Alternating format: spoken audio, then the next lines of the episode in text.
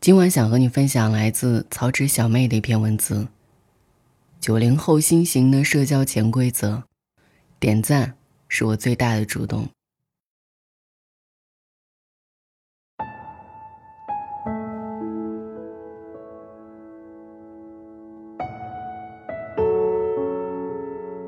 九零后大概是很受争议的一代，没有八零后的成功，也没有零零后的洒脱，习惯性的沉默。所有的朋友都活成了网友，交情局限在点赞之交。事实上，好朋友不会因为长久的不联系而失去。减少社交，减的不是质量，只是数量。微信名单的好友越来越多，能说真心话的人却越来越少。你会不会也有这样的时刻？看着朋友列表高达三位甚至是四位数，却望着头像。道不出一句寒暄。前不久加了新好友，聊过几句，再无下落的话题上了热搜，一点五亿人浏览，一点二万人讨论，网友纷纷表示：“这说的不就是我吗？”有人甚至调侃，自己又把寒暄聊成遗言的天分，加了对方好友，却默契的谁也不先说出你好，即使有交流，也在交换了表情包。哈哈哈！之后，再无下文。不止不想交新朋友，老朋友间的话也越来越少。列表上的人们没有互相拉黑，却都在默默解除好友关系。九零后正在把朋友变成网友。几乎每个人的手机里都躺着几个社交软件。当代人交友变成网络一线牵，相聚在空间，真情连四海，珍惜这段缘。九零后，交朋友要靠网络，通讯录里的名单划了几屏都划不完，群聊加了一大堆，陌生人互相打招呼的第一步也变成加个微信吧。热闹的背后，却是想找人聊聊心事，都找不到一个合适的人选。点开朋友圈，刷刷别人的丰富生活，关系好点的，再默默点个赞。这也让点赞之交成为了网络热词。平时不怎么联系，交友主要通过点赞来维持。更多的关系，连点赞之交都算不上。有时对方昵称和头像的一次变换，就可能忘了这人是谁。九零后谈恋爱也依赖网络，从各种的交友软件里面认识了暧昧对象，开启早安晚安打卡的恋爱日程。互相打字，敲下亲密的称呼，却可能连对方的真实样貌都不清楚。谈得好，或许还能够把恋情延续到现实生活，终成眷侣。谈得不如意，有时连分手都没有通知，直接被对方拉黑。多伦多大学社会工作研究者 Steven 曾经分享对于网恋的见解：网恋的维持难度系数大，且三分真实，七分虚幻。可很多人要的就是这种虚幻的感觉，想对方的时候说出各种情话，送出各种关心，但没心情的时候，对方最好不要来打扰。需要你时，你要自动出现；不需要你时，你最好自己走远。不止交友和恋爱，九零后同事之间也在默默向网友发展。工作上能线上交流，绝不线下见面。有问题需要沟通，哪怕同事就坐在对面，开口说句话就能解决，也要用电脑打字。线上是亲密的兄弟姐妹，线下却最怕同事突如其来的关心。豆瓣有网友发帖表示，自己公司就是社恐人士的梦想。公司同事的交往少言寡语，视而不见，保持距离。甚至为了不和同事坐一趟电梯，再长的楼梯也要爬。网友在下面回复，更是显示出了为了不和同事交流做出的努力。团建能躲就躲，病假事假全都用上。吃饭时自己悄悄离开，世界与我隔离。职场上必须的线下沟通，是他们避之唯恐不及的痛。九零后面临的社交无力，不是拒绝交朋友。而是表面上努力维持人际关系，见到谁都笑容灿烂，热情友好，私下里却尴尬甚至恐惧交朋友，连电话铃声响起都要做好心理建设，再慢慢接起。九零后交朋友，一个字，懒。举杯邀明月，对影成三人，是李白用来感叹无人对饮之孤独的诗句。这种情景在如今似乎已经变成了许多人的生活常态。二零一七年，在中国空巢青年图鉴发布，我国空巢青年有五千万之多，其中九零后占百分之六十一。三千多万个九零后，都经历过一个人生活、一个人吃饭、一个人逛街、一个人看电影。小时候连去洗手间都要找一个伴，如今却更喜欢一个人独处。有网友总结自己交朋友的状态。就是一个字，懒。懒得交新朋友，懒得维护老朋友，更懒得因为照顾别人委屈了自己。因为懒，线下交流能躲就躲；因为懒，网上聊天在表情包中匆忙结束；因为懒，朋友圈的状态也越发越少，仿佛整个人都从这个世界上蒸发了。而社交无力，懒也只是一方面。现代人越来越不在乎人际关系，更是因为不求朋友成群，只愿知己一二。演员张子枫在一期杂志采访中被问到：“你有闺蜜吗？”她的回答是：“没有，没有遇到合适的。”不仅如此，张子枫直接关闭了朋友圈，微信互动频率低的也彻底删除了微信，舍去了刻意逢迎的普通朋友。寻觅着志同道合的知己，很多人因此说自己朋友少。然而，没朋友的背后，或许只是这部分人对朋友的理解不同。张韶涵在奇葩大会上就表示自己朋友不多，是因为他对朋友的定义不一样。虽然说朋友多了路好走，但我也不需要给自己修路的朋友，因为我自己有翅膀。他在微博中也说。无论顺境逆境，只要拿出勇气笑对生活，一切皆复原。珍惜那些不是修路的朋友。叔本华在《附录与补遗》中说：“社交的起因在于人们生活的单调和空虚，社交的需要驱使他们来到一起，但各自具有许多令人厌憎的品行，又驱使他们分开。因为孤独，彼此靠近。”可一旦发现志不同，又能果断选择疏远。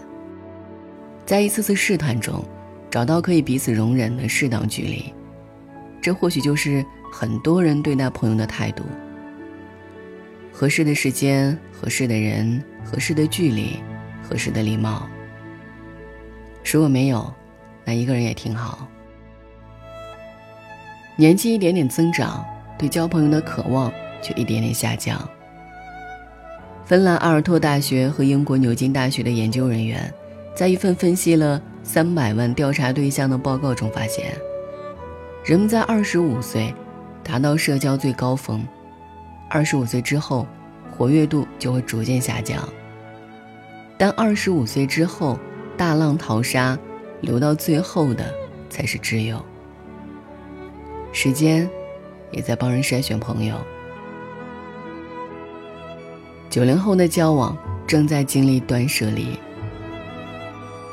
哲学家马克·奥勒留在沉思录当中写道：“每个人都应该关注自己内心的所思所想，如果连这一点都做不到，那是很可悲可叹的。”当代人的交往更多的遵循了这个道理，比起花时间聚会交朋友，很多人更愿意把时间节省下来，看场演唱会，报个兴趣班。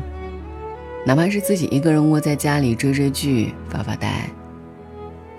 罗振宇在演讲中提到一个概念：懂得经营时间是提升自我价值的前提条件。不再被人际关系绑架，或许正是懂得经营时间的人做出的聪明选择。小说《去十九号房间里的妻子》，发现自己出现了厌烦家庭生活的时刻，于是便在房子里逼出了一个独处的房间。也跟家里人约定好，这个空间只属于自己。但没多久，家人完全忘了这个约定，开始在这个房间里进进出出。后来，这位妻子在宾馆里租了个房间，作为个人私密空间，即使被污秽外遇，也不肯说出真相。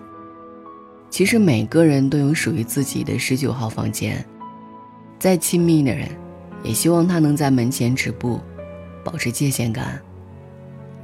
可往往很多人对于界限感并没有很清晰的认识，一不小心就越了界。都已经是男女朋友，住在一起有什么不行？我是你爸妈，有什么不能管你？当你是朋友才跟你说这些，别的人，我才不多管闲事儿呢。打着为你好的幌子，肆无忌惮地侵犯你的私人空间和精神领域，逼得人进退两难，备受煎熬。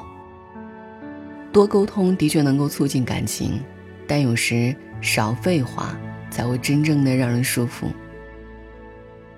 父母、伴侣、朋友，每个人都有自己认可的三观，每个人都试图去互相说服，但总有谁也说服不了谁的时候，关系就会陷入僵局。减少交友并不是冷漠，相反，正因为看重情谊，才会给对方留余地。这是尊重，也是让步。变化的东西太多，想要拥有。全部不现实，想要追赶，一切也太难。不如删繁就简，先学会和自己好好相处。易烊千玺在采访当中被问到最好的朋友是谁，他回答：我自己。牛津大学人类学家罗宾·邓巴曾提出邓巴数的概念，新皮质处理能力。决定了一个人维持亲密人际关系的人数上限是一百五十人，而实际的亲密朋友还会更少，甚至接近个位数。每个人的精力都有限，或许把时间留给自己和更值得的人，也是很好的选择。社交的减少，并不是一件坏事，它恰恰是人际关系上的一次断舍离，断绝不需要的朋友。舍去多余的虚礼客套，脱离对他人的过分依赖，更重视对自身的关注和成长。减少社交，减的不是质量，只是数量。如果你也欣赏拒绝无效社交的年轻人，就给文章点个赞吧，也希望分享给更多的朋友。晚安。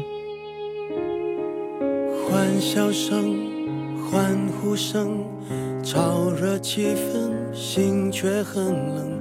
聚光灯是种蒙恩，我却不能喊等一等。我真佩服我还能幽默，掉眼泪时用笑掩过，怕人看破，顾虑好多。不谈寂寞，我们就都快活。我不唱声嘶力竭的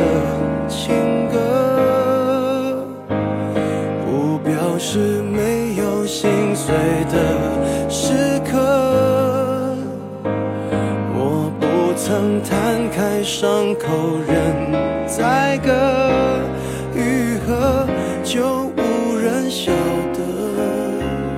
我内心挫折，我像个孤独。患者自我拉扯，外向的孤独患者有何不可？